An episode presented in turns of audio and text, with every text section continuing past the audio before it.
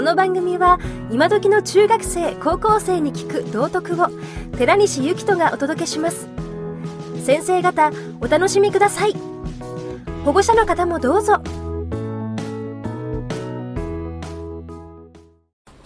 はい、じゃあおはようございます。元気ないんですけど。どうしたの？え？大丈夫？保健室行く？大丈夫？あ、おはようございます。はい、えっと、こないだね、あの、話した話と重複しちゃうんですけど、今、携帯電話のさ、使い方スマホの使い方のね、紙を渡したじゃないですか、プリントね。で、皆さんにお伝えしたいのは、携帯電話の扱い方でね、その嫌がること書いちゃダメよとか書かれてましたけれど、あの、そもそも論の部分の話、やっぱりね、くどいけどしたいのね。人の悪口を言う人っていうのは、嫌なこと考えてんのね。いいですか？つまんないこと考えてるんですよ。その人多分気分がつまんないんだと思いますよ。いいですか？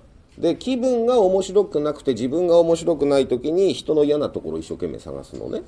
他人の嫌なこと一生懸命探してる人が何か言うと、やっぱり気分が面白くない人が反応するのね。で、そこがぶつかり合うと喧嘩が始まるのね。私は人間関係のその喧嘩に、えー陥るメカニズムって多分そうだと思うのね。いいですか？楽しいことを考えて、楽しいことを一生懸命邁進してる人、楽しいことを考えてる人が、面白くないこと言われても、ふん、そうで終わりなのね。だから、みたいな感じで終わっちゃうのね。だけど、つまんないことを考えてる人と、つまんないことを考えてる人同士が巡り合うと、初めて喧嘩ができるのね。おめえふざけんなよ、この野郎、みたいな感じでね。えどんどんね、悪質な喧嘩になっていくわけ。楽しいことを考えてる人と楽しいことを考えてる人は仲良くなるに決まってんのね。いいですか？だってお互い気分いいじゃない？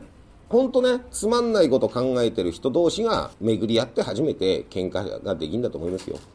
喧嘩にならなくてもね、お互い嫌なこと言い合ってるのね。で、それ幸せじゃないのね。面白くないのね。だと思うんだ。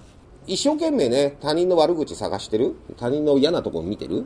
他人の嫌なとこ一生懸命探してるっていうのは非常に残念なんで、そうじゃないような過ごし方をしてほしいなっていうふうに思うのね。今ちょっとね、自己紹介してもらったんだけど、あのーまあ、自己紹介上手くなりました。上手くなったと思いますよ。だって今日の自己紹介なんとなくストーリーがあった昔こういうことをしてたんです。小学校の時こういうことしてたんです。みたいな話があったんで、それはね、初日の自己紹介よりすごく良くなったんだけど、あの、もう少し自己紹介のスキルを上げてください。自己紹介はだんだん難しくなっていきます。いいですか？ということで、自己紹介をする前に、お互いね、話し合って、隣の人とお話し合いをしてですね、相手のいいところをですね、5個書き出してください。隣の人のいいところ。多分もうね、入学して1週間ちょうど経ったんじゃないですか。えーそうすると、あの、いろんな場面でいろんなお話ってしてると思うの。すごくなんか気がつくのが早いなとかさ、えー授業始まる前になんか準備してて、ね、そういうとこいいなとかさ、えー仕草とか行動を含むで、あの、相手のいいところって多分ね、あると思うのね。でも嫌なことばっか考えてる人は相手の嫌なところばっかり見えてると思うんだ。いいですか？ですから相手のいいところを5個ね、えー考える時間にしましょう。気がついたらそれは紙に書いといた方がいいですよ。で、紙に書いといて、それで隣の人に君こういうところいいところだねって褒めてあげた方がなおいいですよ。よろしいですか？